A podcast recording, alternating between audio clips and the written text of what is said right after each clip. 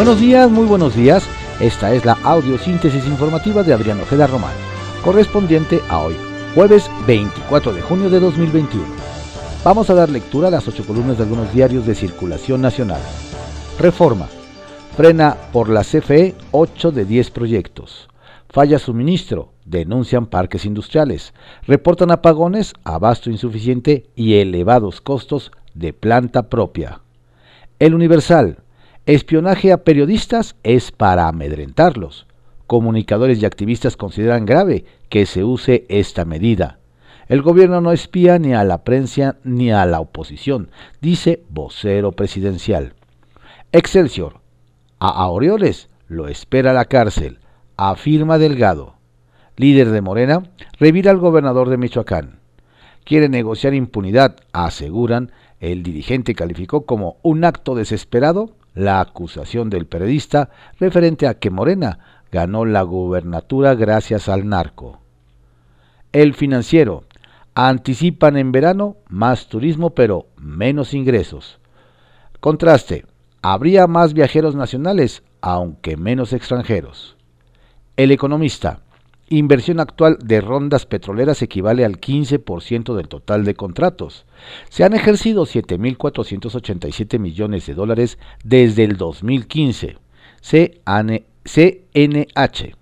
Pemex y Eni han sido las empresas que mayores montos han destinado a los diversos proyectos en que están participando. Las mayores inversiones en 2019 y 2020 privada. La mayor parte de los recursos hasta ahora. La jornada. Repudio masivo en la ONU al bloqueo de Estados Unidos contra Cuba. En la Asamblea General exigen cesar el embargo 184 de 193 naciones. Estados Unidos e Israel fueron los únicos que votaron contra la resolución. La Habana es una guerra económica con acciones que violan soberanías. Cerco inadmisible, sobre todo ante la pandemia, se arguye en el foro. Contraviene esa política principios internacionales, enfatizó México. Contraportada de la jornada. Ola de violencia en cuatro estados reportan al menos 35 muertos. En Zacatecas, las bandas del crimen organizado asesinaron a 24. En esa entidad hayan 12 cuerpos en una fosa, ultiman a 7 de una familia. En Michoacán, nueve personas perecieron en diversos ataques. Los restantes homicidios se cometieron en Morelos y Guerrero. La razón. Aureoles.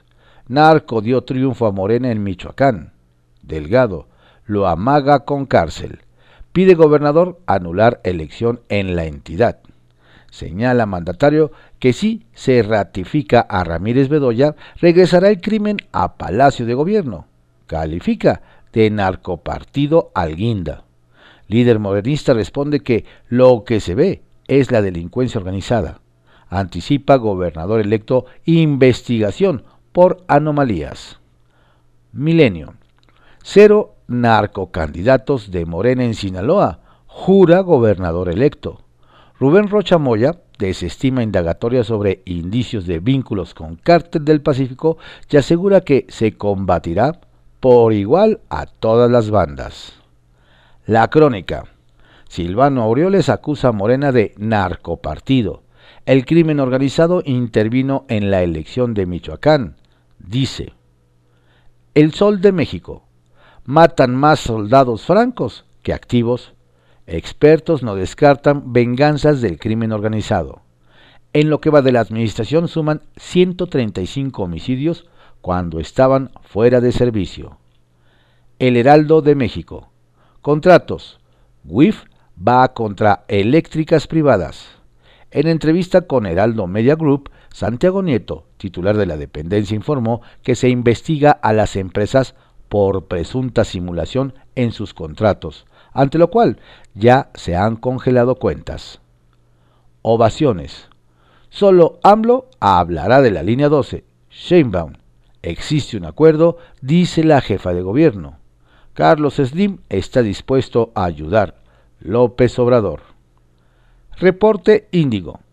Fraude inmobiliario se moderniza. Impunidad robo de datos personales y suplantación de identidad son las características de las estafas cibernéticas que aquejan a quienes buscan rentar departamentos de manera rápida y a buen precio a través de Internet, las cuales han aumentado con la crisis sanitaria. Eje central. Las razones del fracaso. Irma Heréndira Sandoval. El presidente la nombró su escudera contra la corrupción tema neural en su gestión, pero tras 30 meses al frente de la Secretaría de la Función Pública, la considera desleal. La prensa. Perdimos todo. Más de 200 familias viven pesadilla por inundaciones en el Estado de México luego de torrencial aguacero. Diario de México. Narcoterror. Suman en cinco días 43 ejecuciones. Nueve personas fueron acribilladas ayer en Zacatecas. Dos eran policías de San Luis Potosí que aparecieron colgados en un puente. El resto, civiles, cuatro mujeres y tres hombres, además de un oxiso en Celaya. Desde los crímenes registrados el sábado pasado en Reynosa, Tamaulipas, el país lleva en tan solo cinco días más de cuatro decenas de homicidios perpetrados en al menos cuatro estados. El día Ley Mordaza a Claudia Sheinbaum. La titular del Ejecutivo local, Claudia Sheinbaum, señaló que todo lo referente a la línea 12 del metro lo va a seguir informando el presidente López Obrador. Es un acuerdo que tenemos entre todos, que sea una sola información, que no demos información por partes. Creo que lo dijo el presidente, lo que dijo el presidente es muy importante y una parte fundamental es la justicia, el apoyo a las víctimas apuntó. Diario 24 horas. Pandemia frena la vacunación básica. Cae 30% inoculación universal. Al menos en siete estados se han dejado de aplicar casi 2 millones de dosis en lo que va de 2021, según información oficial recabada por el Observatorio Mexicano de Vacunación, principalmente por escasez. Con el regreso a clases en puerta, aumenta el riesgo de contagios de algunas enfermedades como el sarampión, cuyo brote del año pasado no creció por el cierre de las escuelas, según la OMS. En 2020, solo 10% de niños menores de un año recibieron el esquema completo. Publimetro. Para AMLO, muerte de centenar de vacunados no reviste gravedad se han contabilizado 96 casos en Nuevo León, Hidalgo, Sonora y la Ciudad de México. Al menos 23 tenían la pauta completa.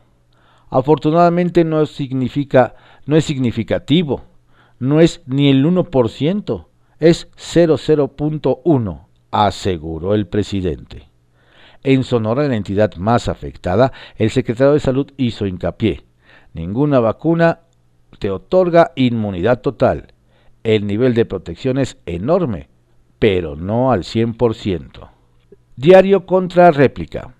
Países más ricos poseen el 83% de vacunas anti-COVID. Revela el Programa de Desarrollo de las Naciones Unidas PDNU.